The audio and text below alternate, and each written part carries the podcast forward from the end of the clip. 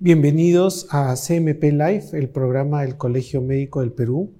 Mi nombre es Galo Camacho Honorio, soy médico rehabilitador y he sido invitado en esta oportunidad para compartir con ustedes la experiencia que tenemos trabajando en el programa de reacondicionamiento físico para todos los médicos que han sufrido de coronavirus, principalmente para los colegas que han tenido mayor afectación eh, cardíaca, pulmonar y osteomuscular. Eh, como es conocido, nos enfrentamos a una enfermedad nueva que nos está trayendo muchos retos, muchos desafíos, eh, tanto en el diagnóstico como en el tratamiento y también en la parte de rehabilitación. desde el área de la medicina física y rehabilitación no teníamos un antecedente, no teníamos literatura, no teníamos guías, no teníamos protocolos acerca de qué hacer con los pacientes que se iban recuperando eh, de, la infección por coronavirus. Y ha sido muy importante eh, el estímulo y ha sido muy importante también la iniciativa de los colegas del Colegio Médico cuando nos han convocado a los médicos rehabilitadores para poder armar un equipo con los licenciados de terapia física poder evaluar a los colegas y poder eh, armar un programa que le hemos denominado reacondicionamiento físico. Es un programa bastante ambicioso porque el programa no se centra solamente en la parte respiratoria, sino es un programa que, que ha buscado eh, abarcar la mayor cantidad de áreas afectadas en los colegas principalmente los que han tenido largas estancias hospitalarias. Entonces, hemos visto que muchos de ellos presentan secuelas dolorosas, principalmente dolor a nivel dorsal, muchos de ellos con dolor a nivel pectoral, pero también muchos colegas que por las posturas prolongadas o por la pronación prolongada presentan dolor cervical, presentan dolor lumbar, eh, dolor a nivel de rodillas, a nivel de tobillos y a nivel de pies. Entonces hemos eh, abarcado también el tratamiento del dolor en nuestros, en nuestros colegas. La segunda área ha sido en cuanto a la parte respiratoria, básicamente el trabajo sobre la disnea. Para eso comenzamos con un programa de ejercicios que eh, vamos a poder eh, ver en las imágenes como nuestro programa empezó eh, con algunas colchonetas, balones terapéuticos y bandas elásticas para el trabajo de la parte respiratoria. En las imágenes podemos apreciar los ambientes con los que iniciamos, ¿no? Entonces, eh, el programa inició con seis colegas, por eso se inició con seis colchonetas y seis balones y la ayuda de bandas elásticas y comenzamos a trabajar también la parte muscular. Eh, felizmente luego hemos podido ir eh, ampliando los servicios, hemos podido ir adaptándonos a las necesidades y hemos podido agregar a nuestras sesiones de terapia un equipo que es el sistema superinductivo. El sistema superinductivo es una máquina es un, que emite un campo electromagnético. En realidad este equipo estaba diseñado principalmente para el tratamiento de dolor osteomuscular. Eh, y hemos ido adaptando sus protocolos a la rehabilitación pulmonar. Entonces, este equipo nos permite ayudar en la recuperación de la función respiratoria. Entonces, eh, como les decía, es un campo magnético de alta intensidad que induce contracciones intensas, pero sin que el paciente las perciba como dolorosas de los músculos respiratorios. Eh, básicamente hace el trabajo, hemos creado un protocolo en el cual lo utilizamos en tres posiciones y en tres intensidades diferentes, que son para trabajar los músculos dorsales, en los colegas que tienen dolor o que tienen problemas de respiración, en otra posición para trabajar el músculo diafragma, eh, músculo que ha sido en muchos colegas muy afectado, y en otra posición para trabajar los músculos eh, anteriores, principalmente los músculos intercostales. También nos ayuda bastante en la perfusión, ¿no? Es un equipo que nos ayuda en la perfusión sanguínea. Entonces tenemos varios efectos en un, en un solo momento. Con este equipo estamos pues entonces eh, trabajando los dos primeros objetivos. El tercer objetivo que estamos persiguiendo es la mejoría de los rangos articulares. Hay muchos colegas que han tenido algunas complicaciones, principalmente hemos encontrado a nivel cervical y a nivel de hombros. Entonces, a nivel cervical y de hombros hay contracturas musculares que, que ocasionan una limitación del rango de movimiento. También hemos tenido que atender a algunos colegas que por la misma manipulación en hospitalización han quedado con hombro congelado, con síndromes de hombro doloroso, incluso con algunos tendones dañados parcialmente. Entonces, la recuperación del rango de movimiento después del tratamiento del dolor y regeneración es muy importante para que puedan lograr la funcionalidad que tenían antes de la lesión. Eh, el cuarto aspecto ha sido trabajar sobre la fuerza muscular. Y hemos trabajado la fuerza muscular en las colchonetas, con los balones terapéuticos y hemos ido con un programa de ejercicios progresivos, Desde ejercicios muy sencillos que son isométricos, pasando por ejercicios isotónicos y luego ejercicios pliométricos eh, que la mayoría de los colegas lo han logrado hacer de una manera satisfactoria. También hemos tenido como eh, otro objetivo, el trabajo sobre la sensibilidad. Hubo muchos colegas que han eh, tenido algunas neuropatías sensitivas como resultado de sus procesos de hospitalización prolongada. Entonces también se les ha podido ayudar. Ahora tenemos nuevos equipos, hemos incrementado los equipos, eh, aparte del sistema superinductivo, estábamos trabajando con calor, con corrientes analgésicos y con corrientes estimulantes. Eh, y otro aspecto importante que hemos trabajado con los colegas ha sido la reinserción a sus actividades de vida diaria, ¿no? para lo cual también hemos utilizado los balones terapéuticos, los desplazamientos.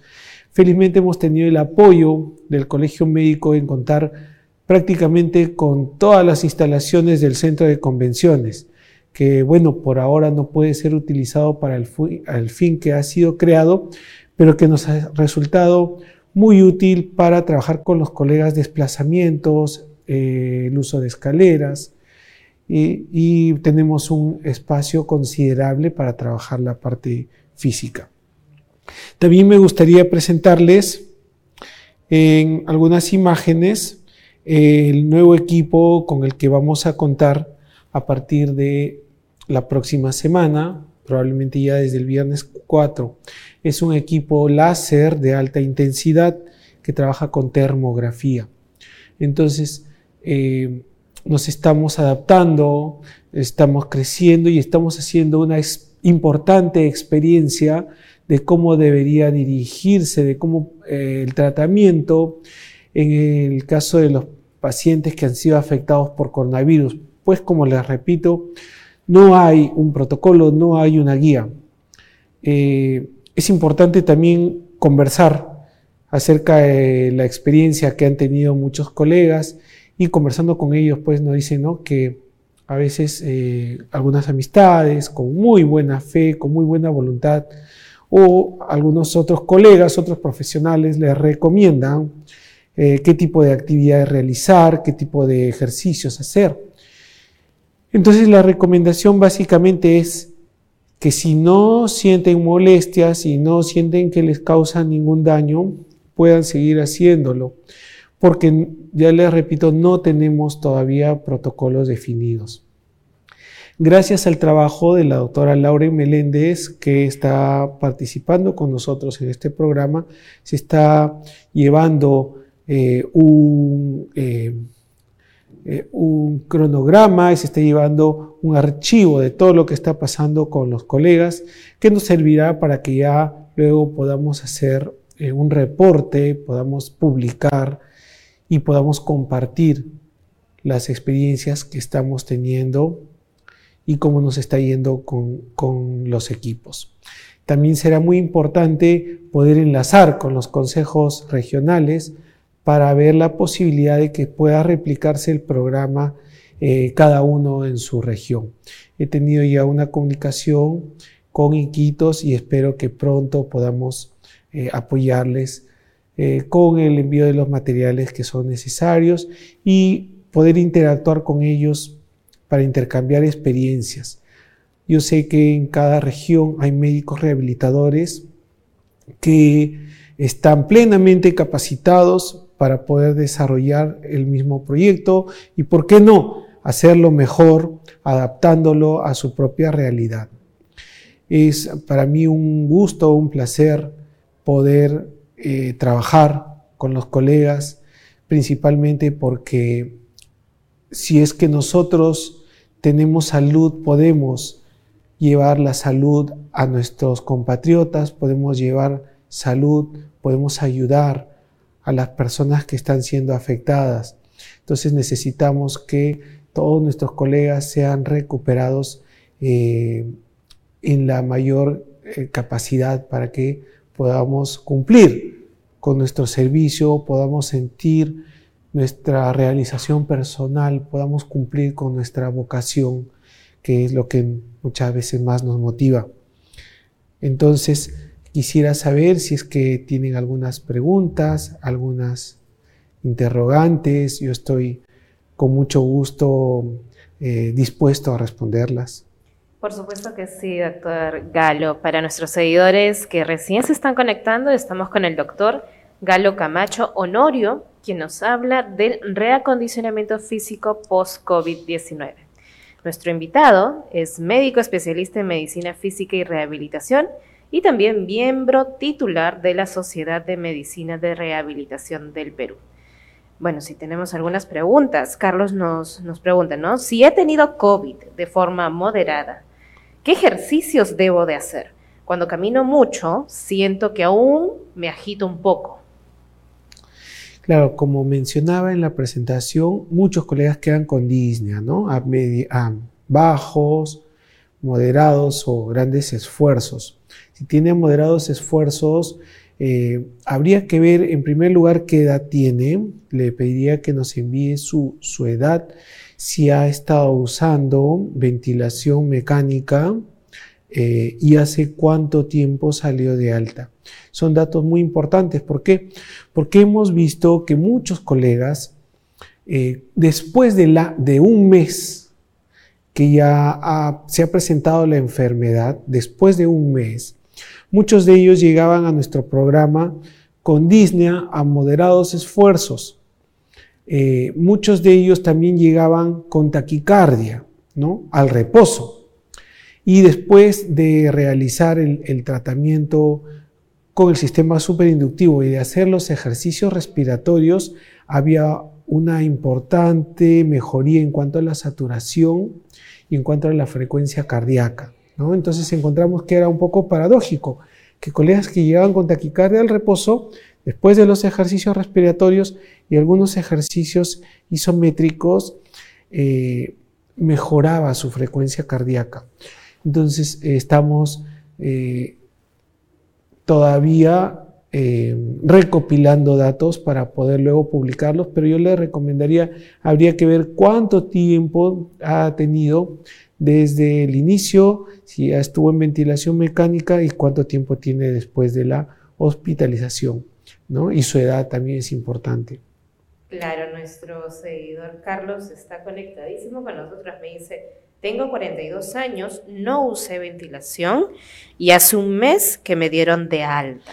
Bueno, entonces yo creo que ya podría empezar, si es que tiene la posibilidad, si está en Lima, lo invito para que se ponga en contacto con nosotros y poder ayudarle principalmente con los equipos para que mejore la función de su diafragma, mejore la función de los músculos intercostales y cuanto antes pueda eh, reincorporarse a sus actividades. Incluso hay colegas que ya se han reincorporado a la parte deportiva.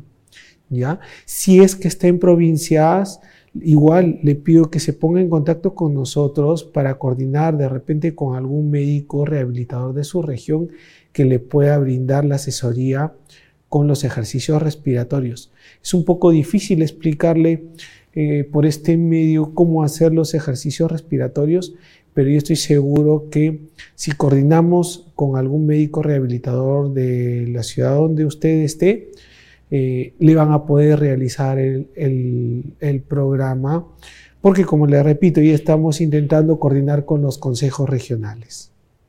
Muy bien, gracias, doctor. Suseti Díaz nos pregunta, ¿se recomienda el uso de espirómetro de incentivo? ¿Incentivo? ¿Cuál es el más adecuado? Le soy bien sincero, no hemos utilizado en el programa los espirómetros. Como dije al inicio, no tenemos guías, no tenemos protocolos de cómo hacer con estos pacientes. Entonces, sinceramente, no ha sido necesario que nosotros los utilicemos. Eh, por lo que no tenemos experiencia en su uso. Sin embargo, eh, la, experiencia en la rehabilitación respiratoria de nuestros pacientes en estos casos post-COVID está por escribirse, ¿no? Probablemente en algunos hospitales, en algunas clínicas o a nivel domiciliario, eh, muchos colegas lo están recomendando y muchos pacientes lo están usando. Entonces, va a ser muy importante que ellos luego nos compartan la experiencia. En nuestros programas de reacondicionamiento no hemos tenido necesidad de usarlos por la forma como lo hemos eh, diseñado y por el tipo de ejercicio que hemos realizado. Pero, como le repito, no digo que sea inadecuado usarlo y tampoco podría decir cuál es el más adecuado porque en realidad no hemos tenido necesidad, no ha estado dentro de nuestro plan de tratamiento. Ok, perfecto. Carlos García Santillana nos pregunta, ¿Cuál es el rol del fisioterapeuta, el preparador, físico, el nutricionista y dermatólogo en el reacondicionamiento físico post-COVID?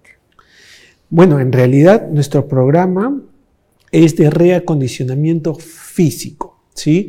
Entonces, eh, trabajamos de manera muy estrecha con los licenciados de terapia física.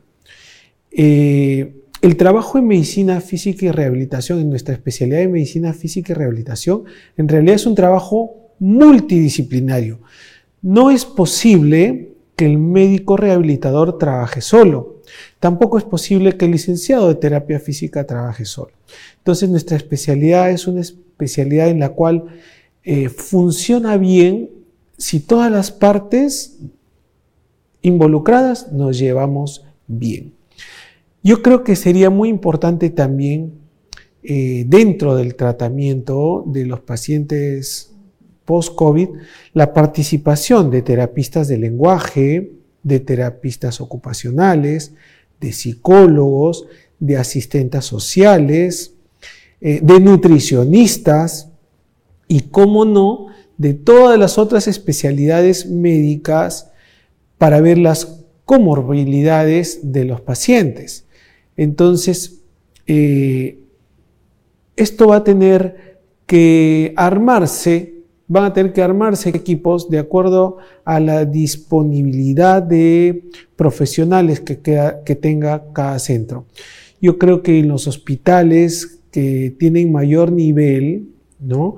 va a ser mucho más fácil armar un equipo de médicos, incluso de repente un médico geriatra, para los casos que sea necesario, el médico rehabilitador, el neumólogo eh, y los licenciados en terapia física, terapia ocupacional, terapia lenguaje, nutricionistas, psicólogos, eh, asistentes sociales, ¿no? porque en realidad es un abordaje integral. En nuestro programa no se ha considerado eh, por ahora la terapia del lenguaje y la terapia ocupacional, porque para poder eh, brindar esos servicios necesitábamos mucho mayor logística. Y bueno, en, el momento en el que empezamos el programa era un poco limitado, eran recién los, antes de, de, salir de los días de confinamiento, entonces era un poco limitado conseguir, para conseguir los equipos, para armar el programa, para conseguir las personas adecuadas, no ha sido muy fácil. Entonces, pero yo creo que con el paso de los días va a ser eh, más adecuado, sobre todo en los hospitales que tengan mayor eh, capacidad resolutiva, que armen equipos que sean mucho más completos para el bienestar de todos los pacientes. Muy bien. Eh, Carla nos pregunta, ¿los niños que han tenido COVID deben de hacer algún tipo de terapia? Bueno, en realidad, felizmente, eh, hemos visto que los niños son la población que tiene menor cantidad de secuelas, ¿no? Felizmente. Eh, personalmente no, no, tengo experiencia, no hemos tenido eh, ningún niño usuario del programa, pero obviamente que si tuviéramos algún niño, algún paciente niño o menor de edad que ha tenido coronavirus y tiene alguna secuela, va a ser muy importante que sea evaluado y que reciba el tratamiento. Eh, yo quisiera comunicarles que felizmente todos los colegas que han eh, tenido un paso por el programa, hemos visto que no han tenido mayores secuelas, no, hemos encontrado mayores secuelas. Sí hay colegas que han tenido unas neuropatías bastante severas y la mejoría es eh, muy satisfactoria. Eh, yo creo que en el caso de niños habría que evaluar bien si en alguna de las áreas que yo he mencionado hay alguna secuela en el dolor, en la capacidad eh, respiratoria, si tiene disnea, a medianos o a pequeños, medianos o grandes esfuerzos, si tiene alguna alteración en la fuerza muscular, si tiene alteración en los rangos articulares, si tiene alteraciones sensitivas o si tiene alguna discapacidad en sus actividades de vida diaria, ¿no? Eso va a ser muy importante. Listo, doctor. Para nuestros seguidores que recién se están conectando, estamos con el doctor Galo Camacho, quien nos está hablando del reacondicionamiento físico post-COVID. Eli nos comenta, ¿no? Eh, dice, si soy una persona que ya llevaba terapia física por una lesión en el hombro, si me llego a contagiar de COVID, ¿puedo empeorar mi situación? Bueno, en realidad es un poco difícil poder este, predecirlo. Eh, lo primero a recomendarle es pues, que se cuide mucho, que use su mascarilla, que evite lugares donde haya muchas personas. Si es que usted ya tuvo un proceso adecuado de recuperación de la lesión del hombro, yo creo que en realidad tendría las mismas posibilidades que cualquier otra persona que sufre de coronavirus. Afortunadamente se ha visto pues que en el caso de damas, eh, los casos, la severidad y las secuelas de coronavirus son mucho menores que en varones, ¿no? Incluso en nuestro programa tenemos más o menos eh, una diferencia de 8 a 2. O sea, es una gran diferencia entre varones y mujeres. Entonces, eh, por ese aspecto yo creo que no debería estar tan preocupada. Ok. Sí. Este, Richard Valencia nos pregunta, doctor, ¿existen algunos ejercicios simples, caseros, que se pueda, eh, que se puede realizar para los pacientes recuperados post-COVID? Para los pacientes recuperados. Claro, en casa. Claro, en realidad sí, como yo estaba mencionando, no existe todavía una guía, no existe todavía un protocolo, no existe todavía eh, algo definido. En realidad cada hospital, cada clínica, cada centro médico está haciendo su propia experiencia con los pacientes afectados por coronavirus. Y, y hay hay una gran escala, es muy amplio, muy diversa la cantidad de secuelas que tiene. Así como hay pacientes que tienen muy, muy pocas molestias, hay pacientes que tienen muchas molestias. Entonces todavía no hay un, esquema definido. Eh, quizás si no tiene mucha facilidad de acceso a, de acceso a servicios de salud, eh, hacer los ejercicios básicos, respiratorios, que de repente puede encontrar por videos por redes, podría ayudar.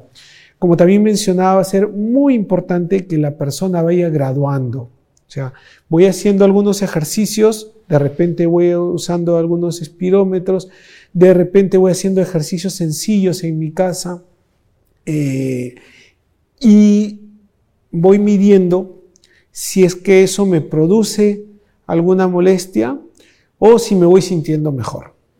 En, muchas, en muchos casos, por ejemplo, también nos, estamos ayudando de manera casera con las compresas calientes. ¿no? El uso de calor ayuda bastante a relajar los músculos y a mejorar la oxigenación. Entonces, si antes de hacer sus ejercicios puede usar una compresa caliente, una bolsa de agua caliente, eh, una bolsa de semillas, en realidad cualquier eh, fuente de emisión de calor que no le vaya a producir una quemadura, sobre todo en los músculos dorsales, va a ayudar a mejorar los músculos y prepararlos para los ejercicios. Perfecto, doctor. Elisa Q. Pausini nos dice, doctor, ¿hay alguna posición del cuerpo en la que beneficie la correcta recuperación del corazón y pulmones y si hay algún cuidado o examen de laboratorio en pacientes con artritis reumatoide juvenil post-COVID.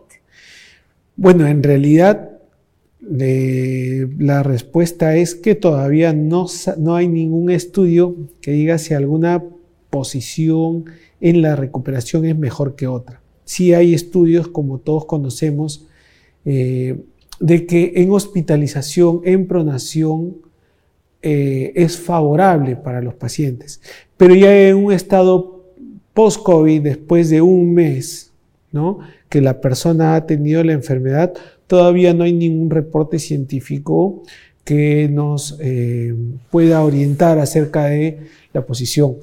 Pero la experiencia que nos están brindando los colegas que están acudiendo al programa es que muchos de ellos cuando están en pronación sienten más molestias, ¿no? principalmente el dolor a, nivel lumbar. Entonces quizás la posición más recomendada vaya a ser en decúbito, eh, perdón, va a ser de lateral, ¿no? Lateral. Y bueno, hay una posición que es bastante conocida de antes, eh, con el brazo derecho elevado y la pierna eh, izquierda flexionada ayuda a mejorar la ventilación. Pero como le repito, no hay un reporte todavía en cuanto a los pacientes que sean post-COVID en la parte ya eh, después de, que están de alta. Con respecto al tema de, la artritis reumatoidea, eh, definitivamente yo le recomendaría tener con su reumatólogo el control para ver cómo están sus marcadores de inflamación, si tiene molestias, si no tiene molestias, si es necesario que use algún medicamento. Es muy importante también saber qué medicación ya usaba, ¿no? Y que tenga una estrecha comunicación con el especialista que es el reumatólogo y nuestros colegas reumatólogos también luego pues nos podrán ir dando muchas más pistas, mucho más luces acerca de cómo debería ser el seguimiento de las personas con antecedentes reumatológicos y que han tenido coronavirus, ¿no? Sí. Ok. A ver, Gigi Aguilar. Doctor Camacho, ¿se pueden evitar las secuelas pulmonares posterior o a neumonía complicada con la fisioterapia respiratoria? Eh, a ver, eh, no, no, no, creo que se pueden evitar las secuelas. Bueno, eh, no, no, está un poco, no está muy clara, pero entiendo que, que se refiere a cómo disminuir las secuelas. Si podemos evitar secuelas eh, en pacientes que están hospitalizados es difícil saberlo porque eh, un paciente cuando está hospitalizado, eh, bueno, la prioridad es mantenerlo, pues, mantenerle sus funciones vitales, ¿no? el tema de secuelas, las secuelas ya son las consecuencias después de haber, después de, la hospitalización. Definitivamente sí es muy importante eh, disminuir las secuelas, ¿no? Disminuir las secuelas. Y que procuremos más bien que no tengan secuelas los pacientes con coronavirus. Entonces, por eso es que estamos eh, escribiendo, estamos haciendo un registro de todo lo que vamos encontrando y de cada cosa que vamos probando, ¿no? Eh, si probamos en algún momento, como les repito, no había una experiencia con el sistema superinductivo en rehabilitación respiratoria, o por lo menos no la teníamos, fue gracias a un video que encontramos eh, de una experiencia en un hospital en Moscú, que comenzamos a investigar y comenzamos de ahí a, a, jalar el hilo de la madeja, ¿no? Entonces comenzamos a investigar, comenzamos a preguntar, a ver si podíamos adaptar el protocolo y así ha sido como hemos ido, em, entre comillas, experimentando con el equipo y nos ha dado un gran resultado, ¿no?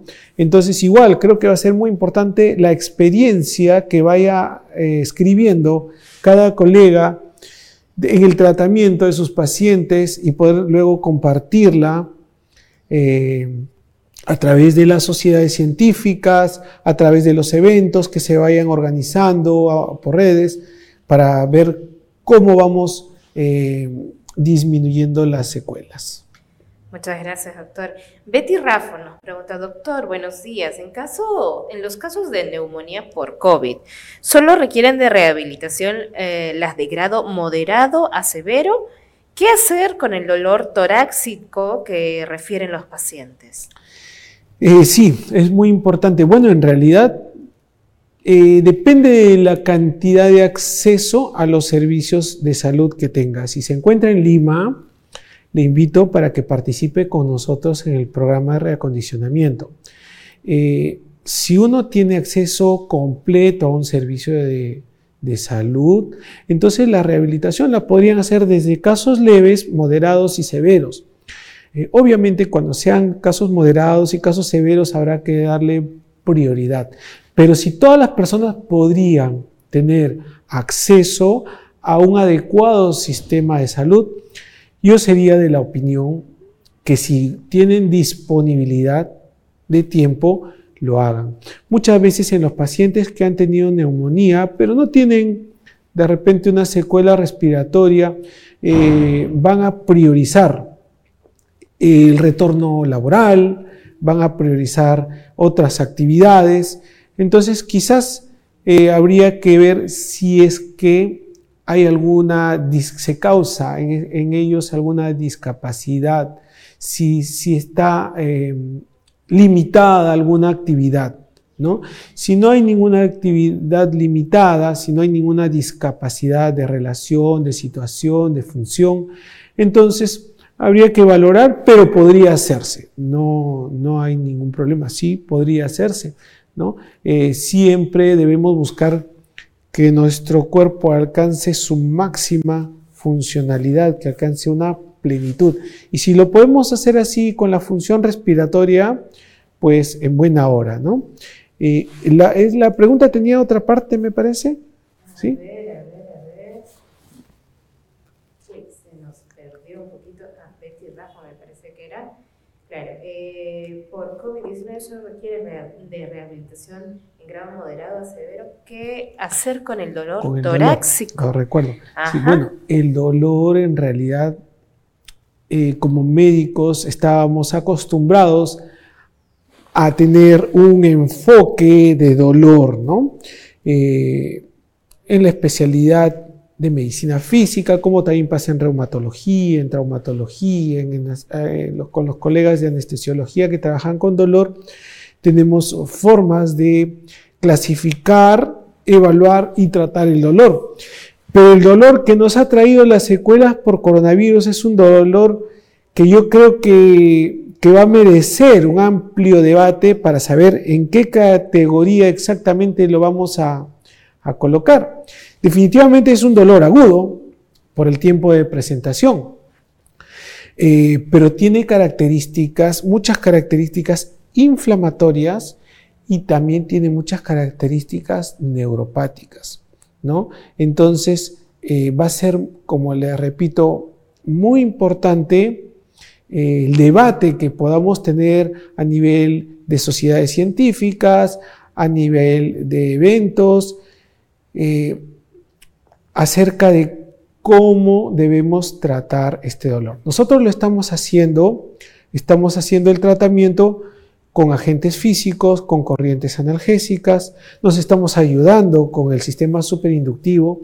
Desde el próximo viernes, eh, gracias a la empresa BTL, tendremos también un láser de alta intensidad que trabaja con termografía.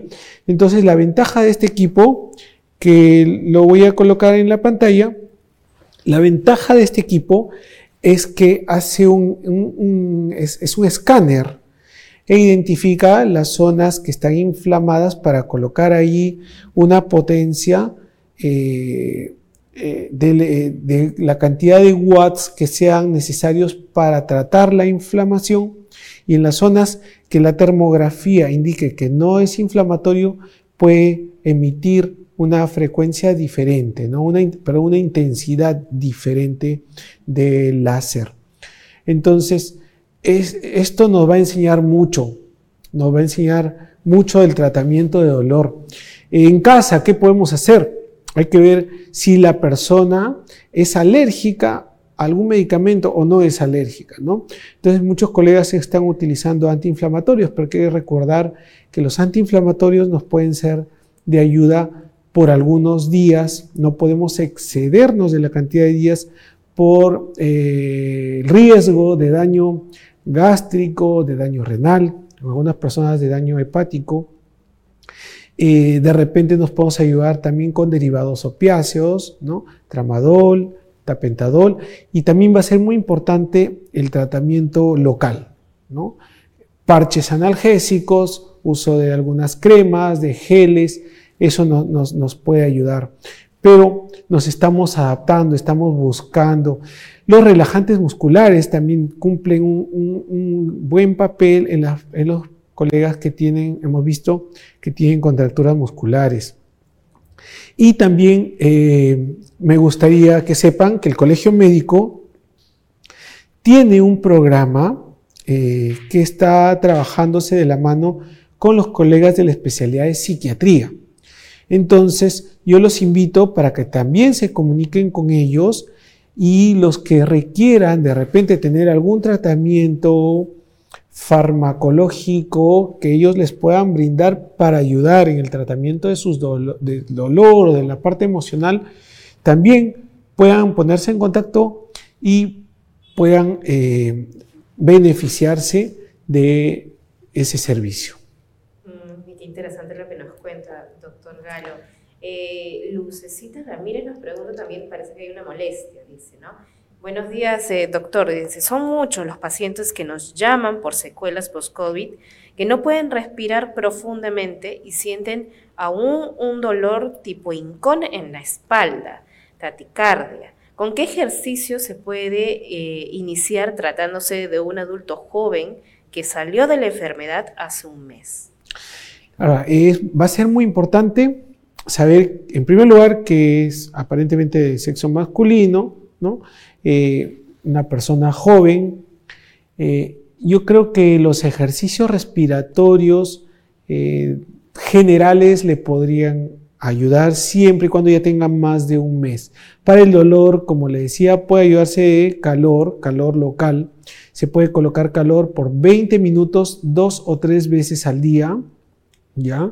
Eh, hay que tener mucho cuidado nada más de no quemarse, porque hemos visto algunos colegas que tienen problemas sensitivos. Entonces, si tiene algún problema sensitivo y se coloca el calor a muy alta temperatura, entonces hay un riesgo de una quemadura.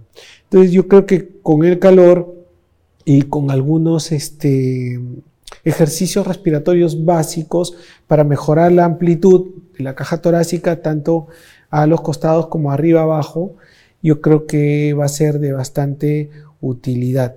Ahora, hay muchos pacientes que hemos visto que quedan principalmente con esa molestia, pero es por una sensación de ansiedad, ¿no? También hemos visto eso, que queda la persona con una gran sensación de ansiedad, con mucho temor, ¿no? Y es una molestia que una de sus características es que se incrementa al llegar la noche, ¿no? Entonces alrededor de las 5, 6, 7 comienza a incrementarse la molestia, ¿no? Probablemente entonces esté también relacionada con síntomas de ansiedad. Por eso va a ser muy importante que puedan comunicarse con los colegas de salud mental, que puedan comunicarse con los colegas psiquiatras, porque tampoco pueden utilizar eh, cualquier medicamento. ¿No? Ah, hay pacientes que han estado sedados o pacientes que han estado usando algún tipo de, medicamentos relajantes, hipnóticos o ansiolíticos durante su hospitalización. Entonces no es recomendable que usen eh, cualquiera en este momento. Es mejor que tengan para ese caso la asesoría de un médico psiquiatra. Perfecto, doctor. Marco Barrantes nos pregunta, ¿la natación podría servir como terapia?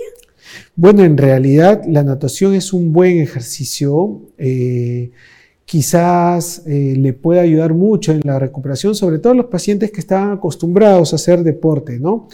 Pero la principal recomendación que yo le haría es que en primer lugar haga bien sus ejercicios de calentamiento y estiramiento antes de nadar. Que empiece, si, va, si tiene la posibilidad de nadar en un lugar seguro, eh, que lo haga progresivamente. Que no es necesario llegar al máximo de su capacidad las primeras veces. Y también le recomendaría que después de hacer eh, la natación pueda hacer los ejercicios de estiramiento que se llama los ejercicios de enfriamiento. Entonces, que pueda cuidar sus músculos de esa manera y también pueda así evitar las lesiones deportivas. Perfecto, Maribel pregunta, doctor, en el caso de una persona de 70 años que tenga diabetes, si le da COVID, ¿cómo se recuperaría o no se salvaría? ¿Qué secuelas tendría ¿no? a nivel físico? Me imagino. Gracias. Bueno, en realidad es, es muy difícil. Yo creo que nadie podría predecir qué es lo que le pasaría, pero eh, lo que es cierto es que tendríamos que pedirle a esa persona de 70 años si sufre de diabetes, en primer lugar, que tenga un buen control de su peso y de su glucosa. Entonces la comunicación permanente y constante con su médico especialista, con su endocrinólogo y también una asesoría muy cercana con una nutricionista. Obviamente lo primero es que mantenga un peso ideal. Debe tener eh, no estamos en un momento para excusas de peso, ¿no? Porque a veces tenemos muchos pacientes que nos dicen, no, yo siempre he sido gordito y por eso no bajo de peso, ¿no? Entonces recordar que eso no debería ser así. Todas las personas, más aún las personas que sufren de enfermedades crónicas como hipertensión o diabetes, deberían tener un peso adecuado de acuerdo a su talla, ¿no? un índice de masa adecuado, tener su control adecuado de, la enfermedad en sí, de su glucosa y todas las medidas de, de, prevención. Esperemos que no le pase, que no tenga en ningún momento necesidad de buscar servicio de salud por coronavirus, pero si es que también vemos que mientras la persona esté mejor controlada, y si busca eh, atención eh, lo antes posible, pues el pronóstico va a ser mucho mejor. Muchas gracias, doctor Gallo. Eh, para nuestros seguidores que recién se están conectando, hemos estado hablando con el doctor Galo Camacho. Él nos ha hablado del reacondicionamiento físico post-COVID. ¿no? Eh, nuestro invitado es especialista en medicina física y rehabilitación y también es miembro titular de la Sociedad de Medicina de Rehabilitación del Perú. Muchas gracias, doctor Galo, por, por su participación. Esperemos que nos acompañen una próxima vez. Bueno, muchas gracias a ustedes por la invitación y reiterar mi agradecimiento y mi profunda admiración a todos los colegas y a todo el personal de salud que en estos momentos tan difíciles están trabajando tan arduamente. Para todos los médicos, para todas las enfermeras, para todo el personal, eh, todos los licenciados de todas las áreas, para todos los técnicos, para el personal que trabaja en laboratorio, para el personal que trabaja en la limpieza, para todos mi profundo agradecimiento y mi reconocimiento y pedirles a todas las personas que no tienen necesidad de salir, que por favor nos ayuden, que se queden en casa, porque la situación es muy difícil y solamente si tomamos todos conciencia de nuestro rol, vamos a poder salir lo antes posible de esta situación. Muchas gracias al Colegio Médico por permitirnos eh, desarrollar el programa de reacondicionamiento para los colegas. Muchas gracias por todo su apoyo. Muchas gracias.